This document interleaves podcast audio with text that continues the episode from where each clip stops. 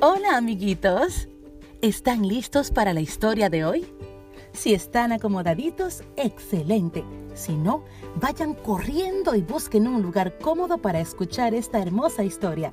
Ah, algo muy importante que no se puede quedar es que abran su imaginación. Empecemos.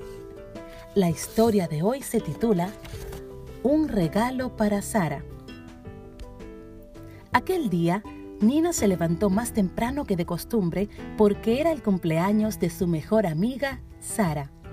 Sara, que iba a la misma escuela que Nina y su hermano Matías, era una niña de ojos alegres, cabello rizo castaño y risa fácil.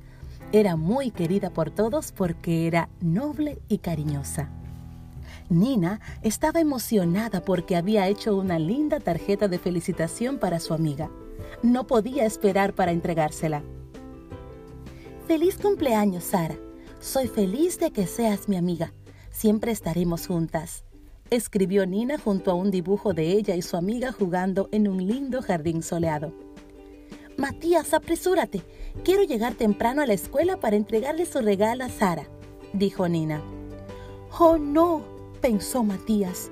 Había olvidado por completo el cumpleaños de Sara y no había preparado nada para ella. Yo no tengo nada que regalarle, dijo Matías apenado. No te preocupes, lo alentó Nina. Ya pensaremos en algo.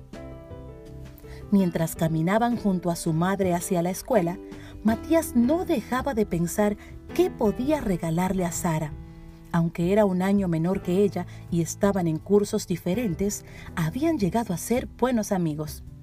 La mamá de Matías, notando que algo le preocupaba a su hijo, le preguntó, ¿Qué te ocurre, Matías? Te noto distraído. Hoy es el cumpleaños de Sara y no tengo nada que regalarle, respondió el niño. ¿Cómo que no tienes nada que regalarle? Si traes contigo un superpoder que es el mejor de los regalos, le dijo su mamá. ¿En serio? ¿Y qué es, mami? preguntó interesado Matías. El poder de abrazar, respondió animosa. Nina, a su lado, escuchaba con atención. Pero mami, ese no es un superpoder, protestó Matías. Verás, le dijo con ternura. Cuando yo era pequeña, mi papá, o sea, tu abuelo, nos enseñó el poder de los abrazos. Si yo estaba triste, me daba un abrazo.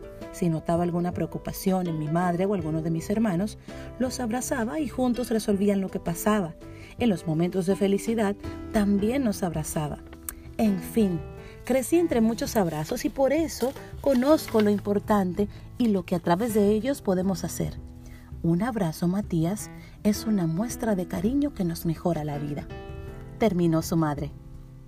Entonces voy a regalarle a Sara el mayor de los abrazos para que sepa cuánto la quiero, gritó emocionado Matías.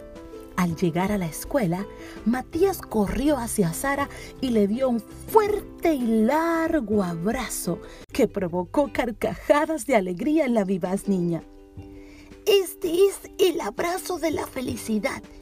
Este es tu regalo de cumpleaños, le dijo entre risas Matías.